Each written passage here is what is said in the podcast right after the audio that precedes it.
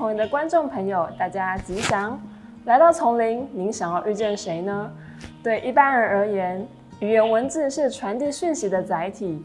有人编辑教科书、传记，或者是一场戏、一部电影。更高明的人呢，是能编辑自己的人生。而今天的主题是当编辑遇见丛林。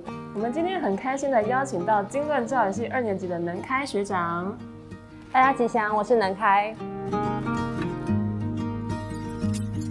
道你在过去有十年的编辑历练，是否可以跟我们谈谈其中有趣的经验呢？我在大三的时候就立志要进出版社当编辑了。大三就要当编辑哦，就是很早就立定这个目标哎，你是为什么啊？呃，那个时候我看到了一本漫画叫《工作狂人》，然后主角他拿着稿子往前冲，然后对工作充满热情的样子很帅气，让我很向往，所以我也想成为那样子的人。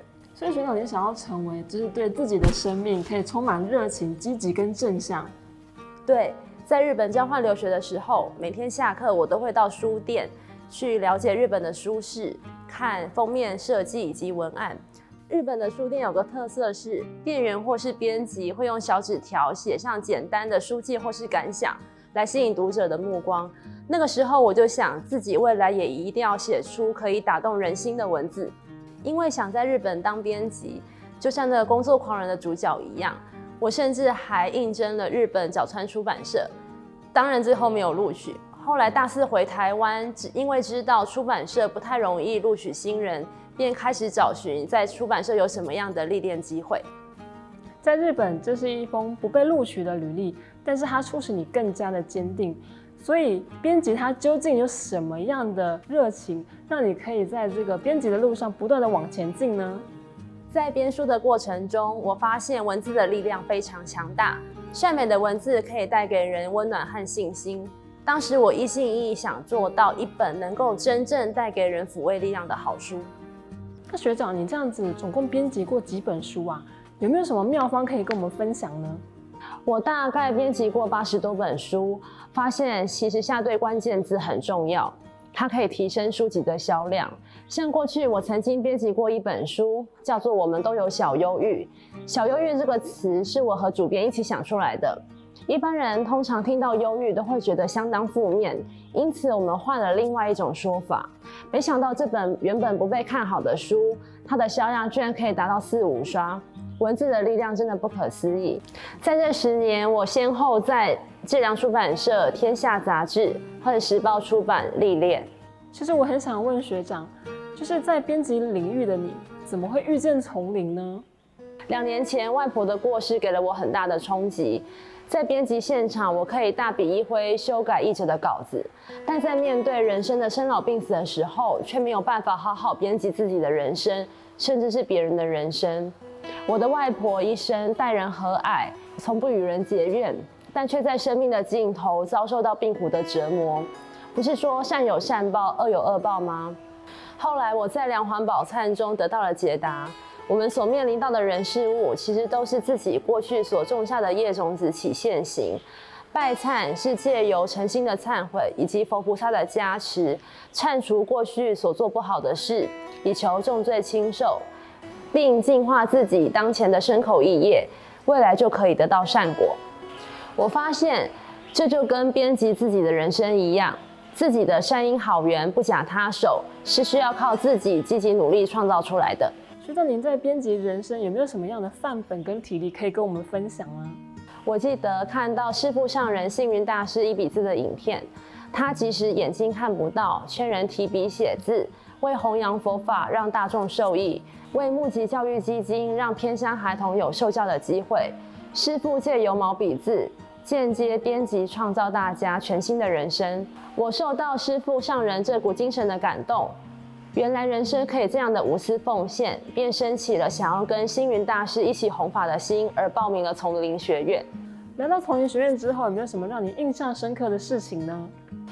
在学院生活可以编辑自己的心，就像今年暑假连续两周行堂，我以为自己的动作终于可以跟得上学长的脚步，没想到学长却叮咛说：“你动作迅速这点很好，但给人的感觉很急躁。”好像只想把工作快点完成而已，少了供养心。学长的这句话打破了我的美好想象。原来行堂不是只有把饭菜发完草草了事，目的是要供养大众。在供养咒语结斋记的最后，分别有两句话：若饭食时，当愿众生禅悦为食，法喜充满；饭食已弃，当愿众生所作皆办，具诸佛法。之后每一次我在发菜的时候，都会提醒自己动作要再慢一点，并且懂得发愿。希望大众吃到我发的饭菜都能够随愿皆饱满，法喜充满。经过这件事，我了解到，无论做任何事情，都应该要善用其心。我们的心是可以编辑的，因为发了愿，无论遇到再困难的事情，自然有办法可以解决。将现前的这一念心与当下所做的事结合在一起，并且如实发愿，愿众生都可以得到利益。如此，自己做的事就变成是佛事，而不是杂事。学长，你在学院是负责编辑特刊的，那在这个编辑的过程中，有没有什么有趣的体会可以跟我们分享呢？学院有个秘密基地，叫做宝藏堂。为什么叫做宝藏堂呢？师父上人说，心外的宝藏有限，真正丰富的是我们内在的真如自信。现在就让我们来一探究竟吧。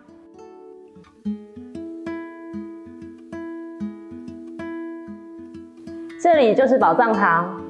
宝藏堂呢，在早期的用途呢，它其实是一个佛教文物的陈列空间。现在呢，它是作为佛学院的老师们讨论课程，甚至是未来弘法发展的一个会议空间。会说是秘密基地，是因为宝藏堂平常不会对外开放，我们学生一般也不会进到这个地方。刚才学长问我说，编辑特刊有什么有趣的体会？这个答案就在宝藏堂里面。现在我带你进去看吧。